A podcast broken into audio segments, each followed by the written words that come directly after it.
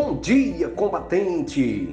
Ebenezer, até aqui nos ajudou o Senhor. O texto bíblico para nossa meditação encontra-se no segundo livro dos Reis, capítulo 5, versículo 22 e 23, na Bíblia NVT, nova versão transformadora, que diz: Meu senhor pediu 35 quilos de prata e duas roupas de festa para eles.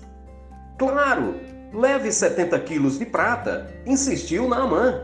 Ele lhe deu duas roupas de festa. Certamente, não existe muitas pessoas como Naamã. Quando lhe pediram um talento, ele insistiu que levassem dois talentos, ou como dizem nas versões bíblicas mais atualizadas, Gease pediu 35 quilos de prata e Naamã insistiu que ele levasse 70 quilos de prata e mais duas vestes festivais. Há dois exemplos nessa passagem que devemos observar, mas devemos seguir um e repudiar o outro. Gease mentiu quando disse que tinha sido enviado pelo profeta Eliseu a pedir a prata e as roupas festivas. Ele foi por conta e por cobiça. Eliseu não aceitou os presentes que Naamã quis lhe presentear quando foi curado da lepra, e nem enviou seu servo Gease para pedi-lo. Portanto, o exemplo de Gease não deve ser seguido. Porém, o exemplo de Naamã deve, pois é um exemplo de generosidade dobrada. Esse devemos copiar e seguir. Precisamos melhorar e muito na área da cortesia, da generosidade e da bondade.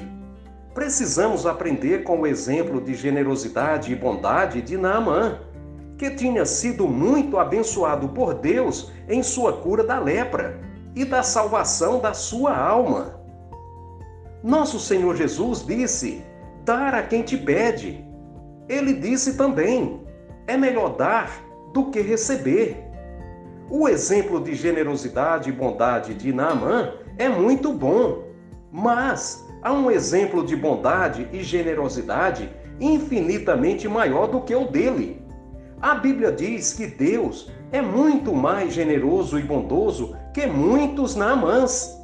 O apóstolo Paulo, na carta à igreja de Éfeso, diz: Toda a glória seja a Deus que, por seu grandioso poder que atua em nós, é capaz de realizar infinitamente mais do que poderíamos pedir ou imaginar.